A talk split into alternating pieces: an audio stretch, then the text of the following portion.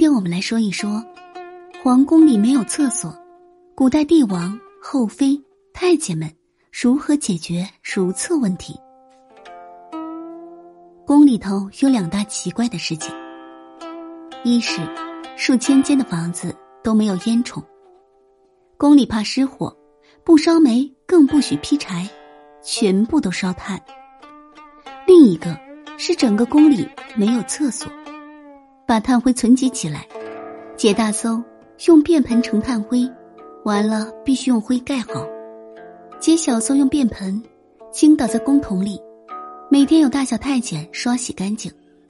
所以，无论是冬夏，宫里绝对没有臭气味。以上文字摘自于《宫女谈网录》，讲述的是一位随侍慈禧太后八年之久的宫女何蓉儿对往事的回忆。书中便生动详尽的叙述了，包括慈禧在内后宫妃子们上厕所的点点滴滴。参照此篇回忆录，我们又查阅了许多关于明清时期后宫上厕所的史料。首先要说的一个知识点是，清朝皇宫中是没有厕所的。那为什么皇宫里不建厕所呢？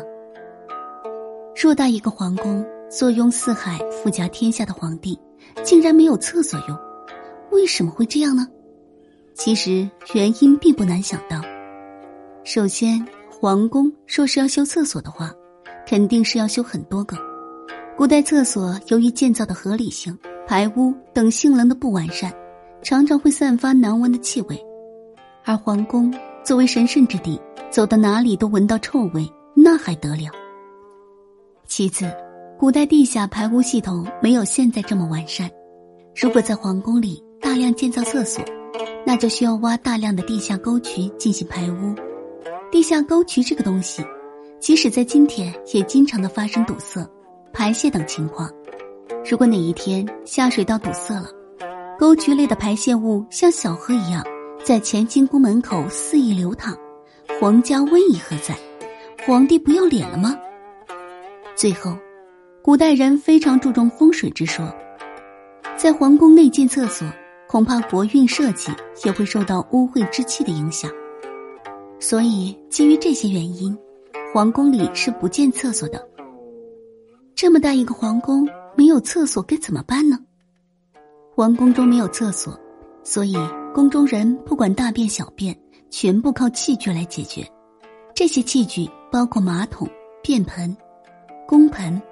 凳子等等，宫中将贵人们使用的马桶称之为官房，下人用的称之为便盆，皇帝皇后都有自己独有的官房，他们走到哪里，太监就把官房抬到哪里，相当于就是一个专属的流动厕所。